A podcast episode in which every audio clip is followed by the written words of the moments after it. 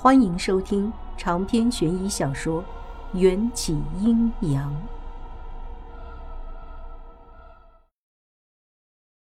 捧着满怀的红杏，我拖着苍老的身体，缓慢的往回走。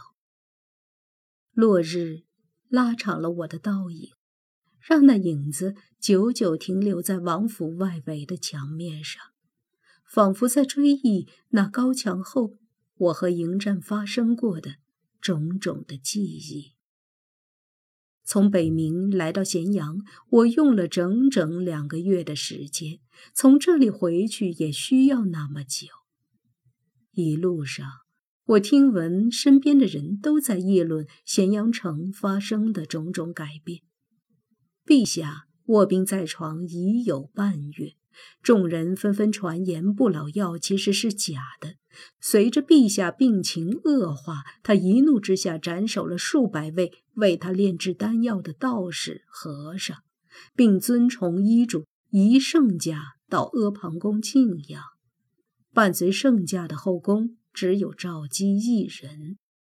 陛下膝下的数位皇子都蠢蠢欲动，对于那至高无上的秦国王位。势在必得，其中以公子扶苏势头最高，多数朝廷重臣也对公子高多加推崇，甚至还有传言，陛下已经颁下遗诏，将皇位传与公子扶苏。历史会发展成怎么样，我心里很清楚。无论公子扶苏有多少人拥护，他都没有成为。真龙天子的宿命，但这些人、这个朝代的发生的事情都已经和我无关了，我也没兴趣关心。一如青英所说的：“哪儿来的，回哪儿去。”我真的好想回家，回到属于我的那个二十一世纪。可惜红珊瑚手镯已经碎了。纵使我整日戴在手腕上，也终不能将我送回家。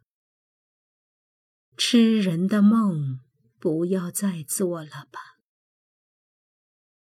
又过了几日，我的身体每况愈下，不用脱下鞋袜，我也能知道我的双脚变成了什么模样。我浑浑噩噩地往北冥的方向走。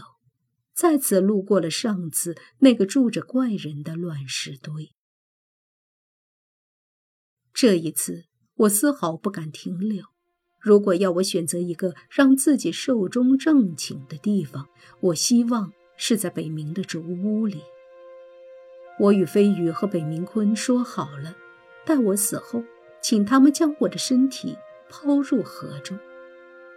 我是从河流中来到了这个陌生的朝代。也希望能在河流中结束这场旅程。然而，我总是这般命途多舛，连死都不让我死得其所。刚走到石屋前，我双腿就跟被灌了铅似的，如何都不能再往前挪动一步。我就这样独自从白日站到傍晚，直到金色的晚霞。落在我的左肩膀上，我才骇然发现自己居然连脖子都无法扭动了。我想我应该已经死了，应验了红线的诅咒，变成了一个不能动也不能说话的枯树。真可笑，还是死在了这样一个鸟不拉屎、鸡不生蛋的地方。变成了枯枝之后。红珊瑚手镯从我的手腕上掉了下来，安静地躺在我的脚边。又过了半个时辰，一行踏着山脊上的凌乱堆砌的石块的脚步声缓缓地靠近。斗篷男找了一整日的石头，两手空空的想要回到他的石屋，却看见一块硕大的人影枯木。伫立在他的门前，斗篷男伤脑筋地围着我变成枯木的身体打量了一圈，很快就发现了落在地上的那只红珊瑚手镯。随后，他的肩膀颤动起来，发出了一声听不出是哭还是笑的声音。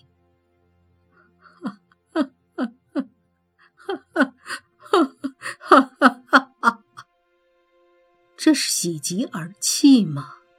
为何他的笑声听起来那么悲凉？他在哭泣吗？为何他的哭声里还怀揣着激动和期盼？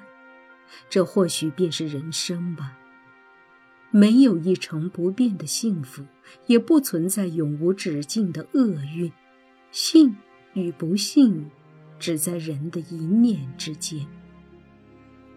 斗篷男将我小心翼翼地搬回了石屋，此后他便不再去乱石堆里翻找他的宝物，只是日复一日地对着我的那只红珊瑚手镯发呆。偶尔，他也会转过头来看看我那张变成枯木、早就分不出五官的脸。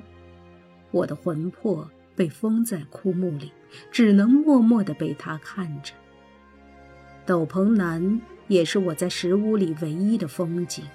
有时候，我看着他笼罩在墨色的黑布下的背影，就渐渐地与迎战的背影重叠起来。可斗篷下的人不会是迎战，我在乎的那个男人已经顺应了天命，与解忧公主生活在他们的王府里。几日后，陛下驾崩，赵姬在阿房宫篡改了陛下的遗命，拥立他的儿子公子胡亥为秦朝新的国君。一时间，咸阳兵变，公子扶苏联合了其他十来位皇子，来到咸阳城外，举着谋朝篡位的旗帜，准备杀进皇城。另一边，赵姬因新皇年幼，垂帘听政。以讨伐叛军为由，收回虎符，拼死一战。这夜，另一个穿着黑斗篷的男子骑着马来到了这偏僻的石屋。那人脱下斗篷，我才赫然发现，来者竟然是当朝的风云人物公子扶苏。